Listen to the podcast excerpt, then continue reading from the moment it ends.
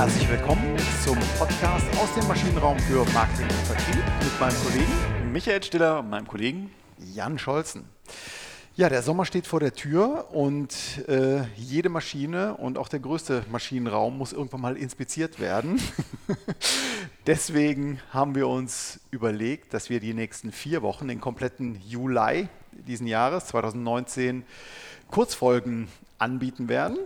Und wir haben das Ganze genannt Sommerinspektion. Die Sommerinspektion, damit die Wartezeit nicht so lang wird, äh, halt die Kurzfolgen. Genau, die Kurzfolgen und dann werden wir wieder mit rundlaufender Maschine ab Anfang August am Start sein. Ja, die Sommerinspektion des Maschinenraums. Ähm, wir haben uns überlegt, dass wir ein paar Kurzthemen, ein paar Managementkonzepte, ein paar äh, Moden mal unter die Lupe nehmen, aber wirklich nur kurz unter die Lupe nehmen. Ne? Was haben wir uns für heute überlegt, Micha? Heute wollten wir mal über das Benchmarking sprechen, eines unserer beiden Lieblinge. Ähm, was soll das eigentlich, Benchmarking? Erstmal vielleicht, was ist überhaupt Benchmarking?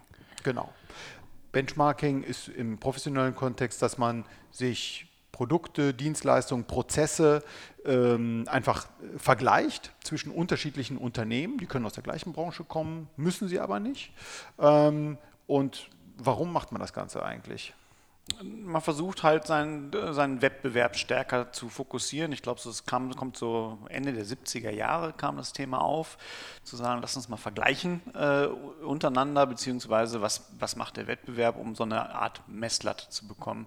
Wie gut sind wir denn eigentlich unterwegs? Genau. Also die Literatur schreibt, dass das, ähm, dass das Unternehmen Xerox, das amerikanische Unternehmen Xerox, ähm, Wettbewerbsnachteile hatte, insbesondere gegenüber Canon bei äh, Fotokopierern seinerzeit.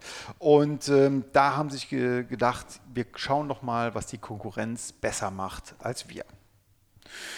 Ja, warum ist das gut? Ist das schlecht? Wie, äh, welche Bewertung schließt sich äh, aus deiner Sicht da jetzt an?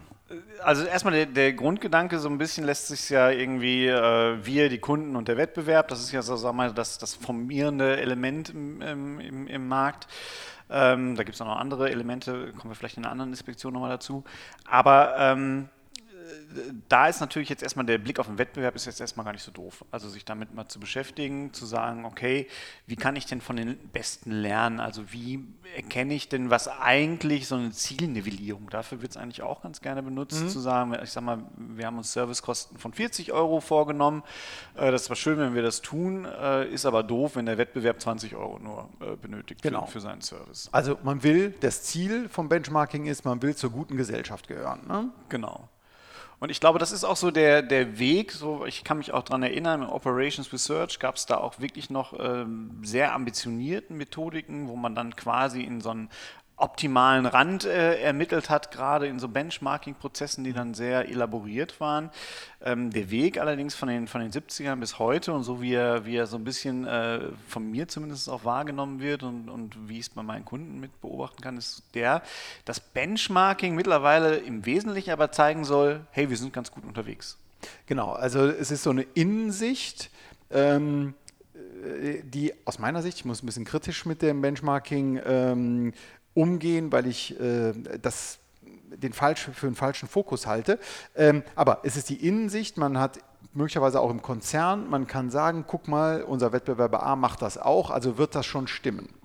Was der Kunde macht, haben wir nicht betrachtet hierbei. Hm? Absolut. Und ähm, also es kann natürlich eine gewisse Sicherheit verschaffen. Mhm. Das, das ist schon. Also wenn, wenn ich halt unsicher bin, was, wo muss ich mein Zielniveau überhaupt sehen, dafür kann es sicherlich eine, eine Rolle spielen. Aber es verleitet auch dazu, das so sich hinzumodeln, dass man halt immer schon ganz gut im Zielkorridor ist und eigentlich nur noch eine Referenz braucht gegenüber seinem Aufsichtsrat, gegenüber seinem Chef, wem auch immer und, und äh, sich so ein bisschen ein tüddeln lässt, um es mal flapsig zu formulieren.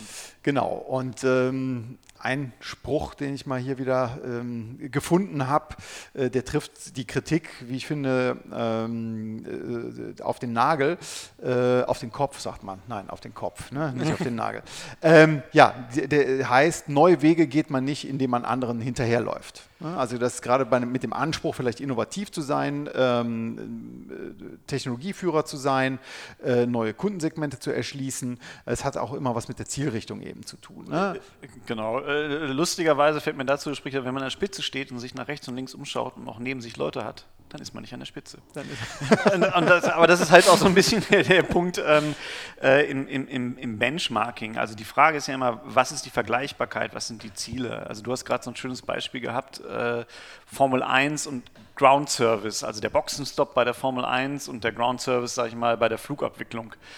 Ähm, beides ja erstmal so eine Art Maschinenservice-Gedanke. Also, äh, genau, die Maschine fit machen für den Weiterflug oder die, für, die Weiterfahrt. Mhm. Genau, und, und, äh, das Fahrzeug genauso. Das Ding ist halt nur beim, beim, bei der Formel 1 ist ja das Ziel 100% Geschwindigkeit. Es kommt nicht darauf an, wie teuer ist der Prozess, es kommt nicht darauf an, wie viele Ressourcen bindet er oder auch welches Risiko gehe ich ein. Mhm. Also lieber der Frontflügel nicht ganz angeschraubt, aber wir fahren schon mal los. das wäre beim Flugzeug, fände ich das doof ja, das käme nicht gut, wäre äh, ja nicht nachhaltig. Ne? Genau, also ja. auch da, man muss diese, diese Frage der Vergleichbarkeit, sind die Objekte, die wir vergleichen, wirklich vergleichbar? Mhm. Plus der Tatsache auch, sind die Leute, die die Informationen dazu liefern, sind die auch wirklich ehrlich? Genau, äh, Kostentransparenz ist so ein Ding. Äh, du hattest das genau. Beispiel äh, im Vorgespräch gebracht in der Energiewirtschaft, wo gebenchmarkt wird, aber dann äh, unterschiedliche Kosten zu unterschiedlichen Kostenstellen äh, zugeordnet werden genau. und äh, ausgeklammert werden teilweise. Ne? Dann genau. ist das natürlich äh, kein echtes Benchmarking. Äh, eben. Und, und das macht es halt schon, schon zum Teil wirklich kompliziert. Okay, ja, also wir sehen ein paar Vorteile. Ähm, man ist so in guter Gesellschaft, man ist äh, irgendwie dabei, man gehört nicht zum Bodensatz, ja, aber ähm, richtig weit vorne ist man eben auch nicht. Ne?